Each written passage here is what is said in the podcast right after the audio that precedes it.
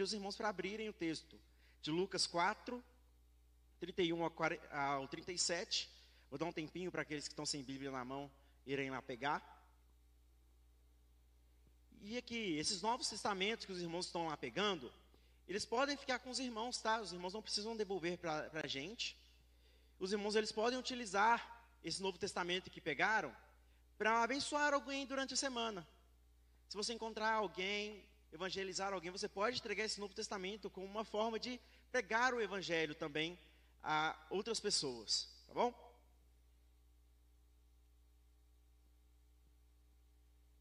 Repetindo, o nosso texto é o texto de Lucas 4, do versículo 31 ao versículo 37. E a nossa pregação de hoje, ela tem como tema autoridade de Cristo como libertador. Pedir os irmãos para já abrirem o texto e logo mais a gente vai ler esse texto. Mas o que é autoridade então? Via de regra, autoridade é alguém capacitado com conhecimento necessário para exercer o direito ou poder de ordenar, decidir, de atuar ou se fazer obedecer nas mais diversas situações. A palavra grega exousia, traduzida para o português como autoridade, literalmente significa aquilo que emerge do ser. É o direito de governar que emerge das presentes condições, estados de ser, ou da relação em que alguém se encontre. Por exemplo, o nosso pastor Abel, ele fez lá o seminário teológico, ele passou por um concílio, e isso lhe deu autoridade de ser um pastor. Um médico cursa lá quatro anos de faculdade, logo após ele vai lá, tira o seu registro, registro no seu conselho regional. Isso lhe dá autoridade para ele quê? Prescrever um remédio, para ele fazer uma cirurgia, para ele te atender no hospital. Então ele, ele exerce a partir daquele momento, com aquele conhecimento que ele obteve, o direito de tomar alguma posição. Eu também, né, na minha profissão, tenho o conselho regional que me permite ser um profissional de educação física, e isso para as mais diversas profissões um arquiteto, um engenheiro, um fonoaudiólogo, um psicólogo, e por assim vai. Mas nem sempre se relaciona com essas situações de conhecimento. Muitas vezes também é um direito inato, ou um direito que surge a partir de uma determinada situação. Por exemplo, um pai tem seu direito de governar em virtude da relação ordenada por Deus que um pai tem com seu filho. Jesus tem o direito de governar em virtude do seu presente estado de ser ou condição, como aquele que venceu o pecado, a morte e o inferno. E temos diversas autoridades instituídas sobre a nossa vida. Temos as polícias, os órgãos fiscalizadores, o poder legislativo, o executivo, o judiciário. Há pouco tempo a gente passou pelo processo eleitoral do nosso país, e querendo ou não, não vou entrar no mérito aqui se você gosta ou não de quem foi eleito, ele é uma autoridade sobre a nossa vida, então existem autoridades que nós instituímos sobre a nossa vida e reconhecemos como tal, e autoridades que são por direito e dever. Os nossos pais dizem e fazem o que nossos pais dizem e fazem, dão rumo aos nossos próprios caminhos. E em conversa com Abel, eu lembro de uma situação que a gente estava discutindo como que realmente esse aspecto parental ele traz uma responsabilidade muito grande sobre a vida do filho. Quantas vezes nós não vemos, por exemplo, famílias que os pais não têm nenhum apego com a palavra de Deus, não têm nenhum relacionamento com Deus, ou então situações onde o pai está envolvido com atividades ilícitas e os filhos acabam seguindo os passos dos pais, ou então em famílias onde a gravidez precoce na adolescência e a filha repete aquele ciclo vicioso e aquilo se torna cada vez mais repetitivo naquela família. Outras vezes a autoridade pode ser alguém que a gente toma por referência, como por exemplo um professor, um líder religioso, um patrão, um parente, uma pessoa famosa, um amigo. Então existem autoridades que nós instituímos sobre nós e aquelas que são por direito. As pessoas que sempre que, calma, as pessoas que foram autoridades para nós influenciam nossas vidas para sempre. E não é diferente com Jesus. Jesus ele tem autoridade sobre homens e também sobre demônios, como veremos no nosso texto, no texto de Lucas 4, do 31 ao 37.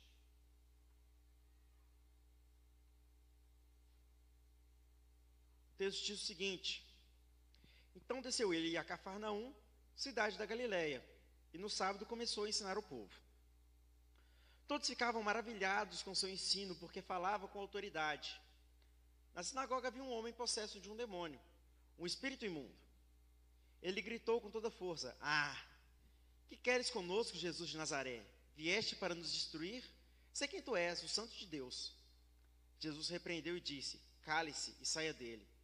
Então o demônio jogou o homem no chão diante de todos e saiu sem, sem o ferir. Todos ficaram admirados e diziam uns aos outros: Que palavra é esta? Até os espíritos imundos ele dá ordens com autoridade e poder, e eles saem. E a sua fama se espalhava por toda a região circunvizinha. Vamos orar. Deus, obrigado pela tua palavra, obrigado porque ela chegou até nós preservada, Pai. Obrigado pela Bíblia. Hoje comemorando o dia da Bíblia e sabemos, ó Pai, o trabalho que tantas pessoas tiveram para que esse texto pudesse chegar até nós nos dias de hoje. Obrigado pela vida de cada uma dessas pessoas, obrigado pelo teu filho Cristo Jesus, pelas palavras que ele registrou nesse livro, pelas palavras que ele, que ele fez, por tudo que ele fez na nossa vida. Que hoje, Pai, eu fale da parte do Senhor e não de mim mesmo, para a honra e glória do teu santo nome. Amém. Com proposição, assim como Abel ele tem costume fazer, é, eu gostaria de que a gente pensasse que Jesus é o Cristo e por isso é o detentor de toda autoridade vinda de Deus para nos libertar do pecado. E a gente vai ver alguns aspectos da autoridade de Jesus. Contextualizando um pouquinho ali, depois de Jesus pregar lá em Nazaré, que era a cidade natal dele, ele desce para uma pequena cidade de pescadores e agricultores chamada Cafarnaum. A cidade de Cafarnaum também ficava ali na região da Galileia. Era a cidade onde seus primeiros discípulos moravam. Pedro, seu irmão. E ela ficava à beira do lago de Genezaré, que também era conhecido como o Mar da Galileia. Cafarnaum era o centro da atividade de Jesus na Galileia, diferente de Nazaré, como os irmãos aqui puderam ver nos domingos, né, que o Abel pregou. Ele foi rejeitado na sua cidade natal. Agora, em Cafarnaum, lá na Galileia, ele foi bem aceito, foi recebido e ali iniciou o seu, seu ministério. E então ele começa ali naquele local a ensinar todo sábado na sinagoga deles, que era o dia santo dos judeus. E ele prega ali naquele, naquele tempo ali para as pessoas que frequentavam a sinagoga. E esse texto de Lucas vai apontar a primeira das cinco curas realizadas no sábado por Jesus e apontada por Lucas. E Lucas parece ter um gosto particular por apontar e interesse, um interesse em particular por mostrar o uso correto do sábado que Jesus faz. Então, logo no começo do texto, a gente vê que com as palavras, Jesus deixava o povo atônito, deixava o povo apreensivo, o povo agitado por suas palavras. E com isso a gente destaca o nosso primeiro ponto, que Jesus ele possui uma autoridade vinda das Escrituras. Bem, todo, todos nós sabemos que Jesus Cristo possui autoridade nos céus e na terra, conforme Mateus 20, do 18, 28, do 18 ao 20, fala. Mas precisamos primeiro notar a fonte da sua autoridade. Primeiro ele recebeu do Pai.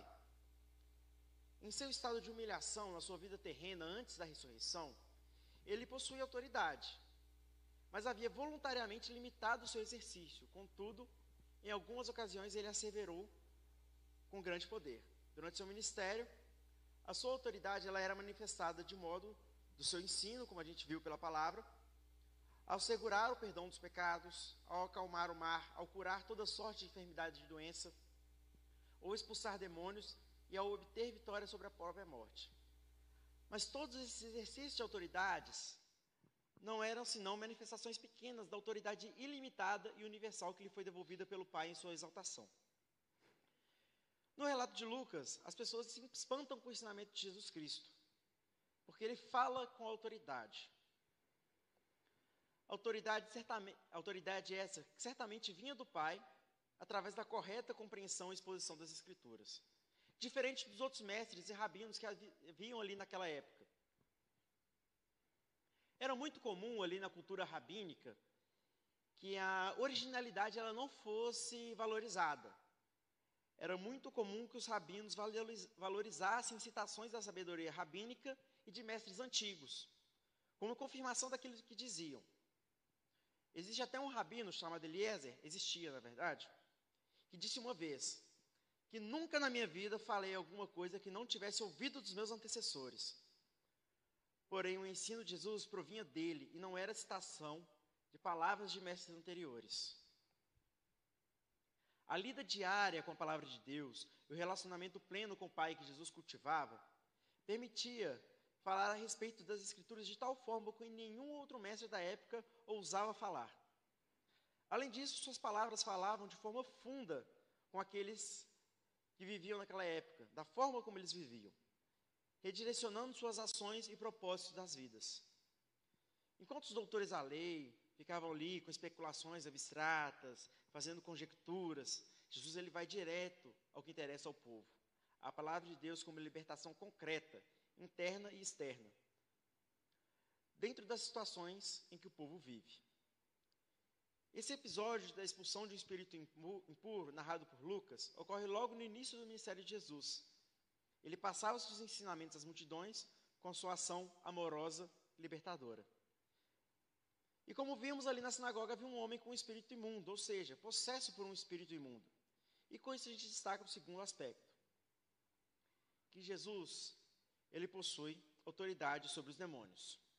É até estranho às vezes a gente falar isso, né?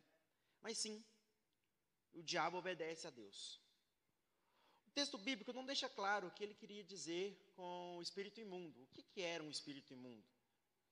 Existem algumas pessoas que defendem que era o fato dele estar ali sujo, fedorento, cabelo bagunçado. Outros afirmam que era o estado moral em que aquele homem se encontrava, um estado depravado, cometendo provavelmente às vezes atos libidinosos, não sei. E é bem provável que ambas as questões estivessem em evidência. No mundo antigo era bem comum associar os males físicos com os espíritos malignos e também as atitudes longe da vontade do Pai. E é interessante que a Bíblia pouco vai relatar a respeito de possessões antes e depois da encarnação de Jesus Cristo. Se os irmãos lerem a Bíblia, é, pouco vão encontrar fora ali da, da vida de Jesus, da encarnação de Jesus, relatos sobre possessões demoníacas. Porém, durante a execução da encarnação de Cristo, é um assunto recorrente na, na leitura bíblica.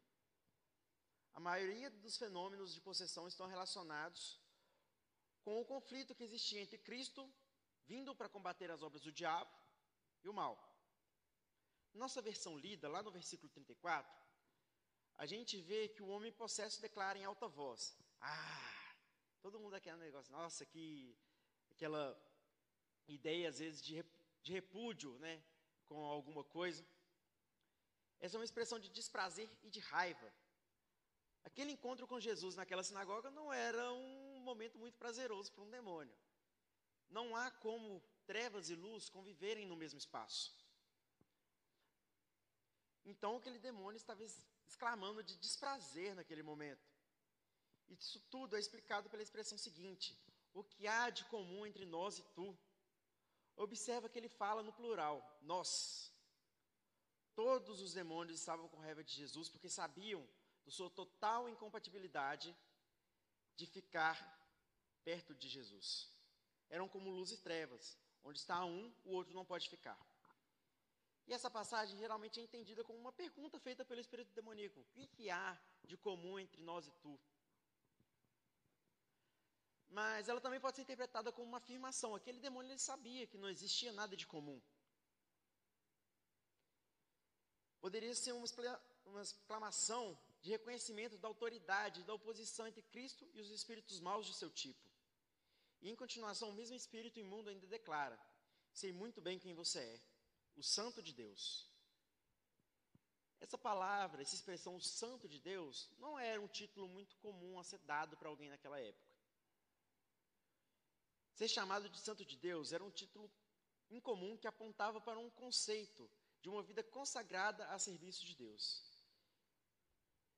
E continuando na leitura do texto, uma coisa que também nos chama bastante atenção é a forma como Jesus ele faz aquele exorcismo, aquele processo de libertação da possessão demoníaca de uma maneira extremamente simples.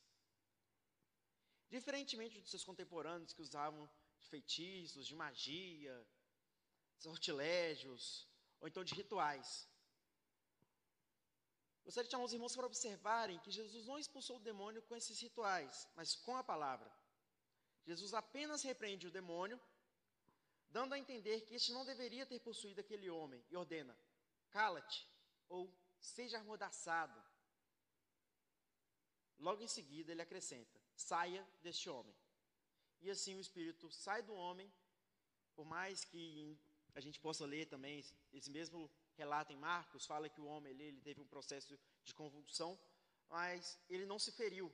Então o homem é liberto sem nenhum tipo de ferimento. É interessante ver essa autoridade de Jesus aplicada sobre os demônios. Lutero, certa vez, ele afirmou que até o diabo é o diabo de Deus. Lutero estava plenamente convicto da soberania de Deus, deixando claro que, conquanto Satanás seja maligno e ardiloso, ele também está sobre o domínio de Deus. Satanás é responsável pelos seus próprios atos, mas não pode fazer tudo o que faz, o que vem à mente, pois Deus é soberano. E não só isso, a sabedoria de Deus é tão elevada que muitas vezes os atos do diabo acabam, em última análise, contribuindo para os propósitos de Deus.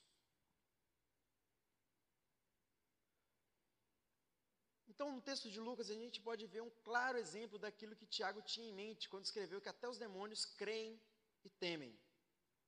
Não que a crença dele seja acompanhado, talvez, de uma fé salvífica, ou de um arrependimento, de esperança, de caridade, assim como os crentes têm. Mas que até mesmo os demônios reconhecem a autoridade divina e se submetem a ela. Se os irmãos, depois de chegarem em casa, eu convido os irmãos a lerem o texto de Jó, a gente vê que quando Jó ele vai ali procurar atormentar, quando o diabo vai procurar atormentar Jó, ele não vai direto em Jó, ele vai primeiro a Deus. E pede permissão para atormentar a vida de Jó. Por esse motivo, nós crentes, a gente devemos, nós devemos viver uma vida de temor a Deus. Mas muito mais do que isso, porque até os demônios temem a Deus. Mas tendo a fé salvífica de que Cristo é o nosso Senhor, soberano sobre todas as coisas, nome exaltado sobre todo o nome. E o nosso terceiro ponto é que Jesus ele é reconhecido como autoridade pelas pessoas.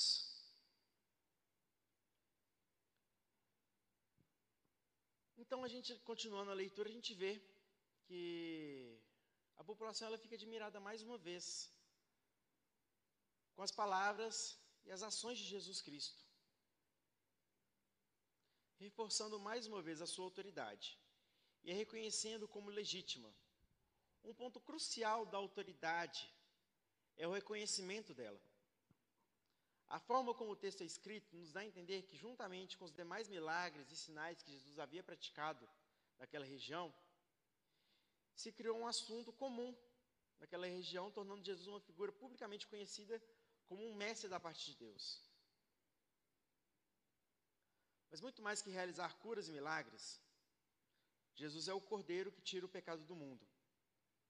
Cristo ele veio para estabelecer o reino de Deus, vencer a morte e reivindicar o poder sobre o pecado. Sua morte e ressurreição nos dá liberdade e cura dos pecados e culpas por meio do seu sangue derramado na cruz. Ele foi o nosso substituto na cruz. Morreu em nosso lugar. E por isso, pela sua graça, nos concede o perdão dos pecados. Só Jesus pode perdoar pecados. Como já foi dito, Jesus é o Cordeiro que tira o pecado do mundo. Em nenhum outro há salvação, pelo qual, deva, pelo qual de, porque debaixo do céu nenhum outro nome há entre os homens pelo qual devamos ser salvos. Em sua inclinação e humilhação, ele escolheu não exercitar a sua autoridade do mesmo modo como ele fazia antes como afirma o breve catecismo de Westminster. Ele foi colocado sob a lei.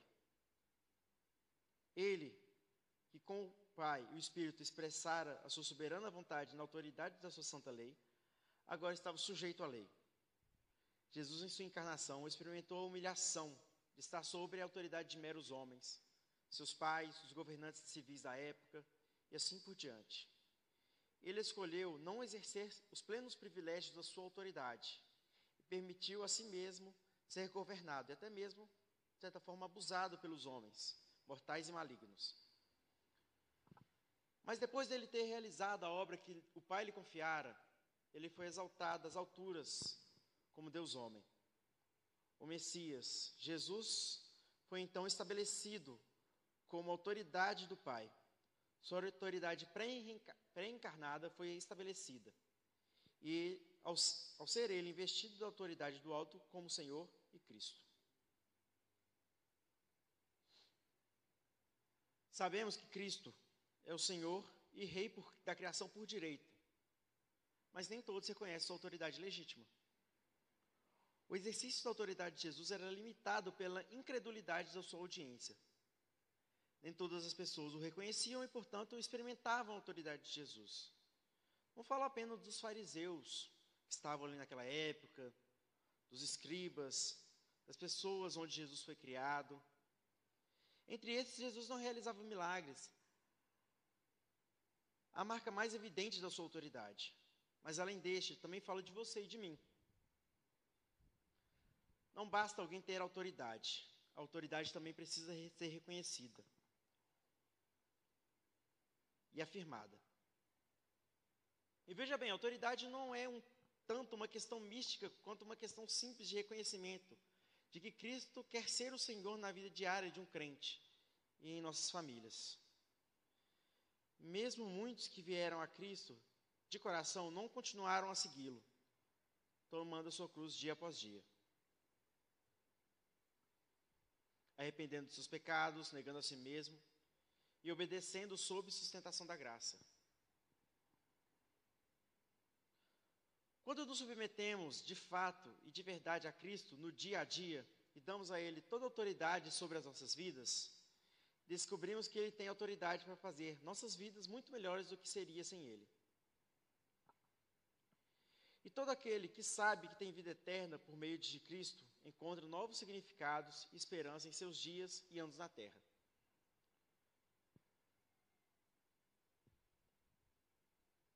Pode ser que você já tenha ouvido falar de Jesus, ou até mesmo reconheça como um mestre, como um exemplo a ser seguido, mas que ainda não o tenha como Senhor sobre a sua vida, reconhecendo Ele como autoridade sobre você e se tornando submisso a Cristo. Mas eu tenho uma novidade para você: Ele já tem toda a autoridade sobre a sua vida. Foi dada pelo Pai. Filipenses 2,9 fala que Deus o exaltou à mais alta posição, ele deu nome que está acima de todo nome. Jesus Cristo ele já é rei. Você querendo ou não. Você sabendo ou não, Jesus Cristo já é rei. Ele está te chamando para você reconhecer isso. Você pode reconhecer isso agora, ou você pode reconhecer isso no futuro. Tarde demais. Pois o próprio Deus afirma que o nome de Jesus, ao nome de Jesus se dobrará todo o joelho, nos céus e na terra, e debaixo da terra, e toda língua confessará que Jesus Cristo é o Senhor, para a glória de Deus Pai. No fim dos tempos, todos haverão de reconhecer que Cristo é Rei, justos e injustos. Então, meus irmãos, o texto, a exposição do texto, ela foi curta, mas a mensagem é clara. Cristo possui toda a autoridade e ele te chama a reconhecer essa autoridade. A gente viu que ele possui autoridade por conta da sua lida diária com a palavra, que a palavra reforça essa autoridade dele, que ele possui autoridade até mesmo sobre os demônios e que você precisa reconhecer essa autoridade de Jesus Cristo na sua vida.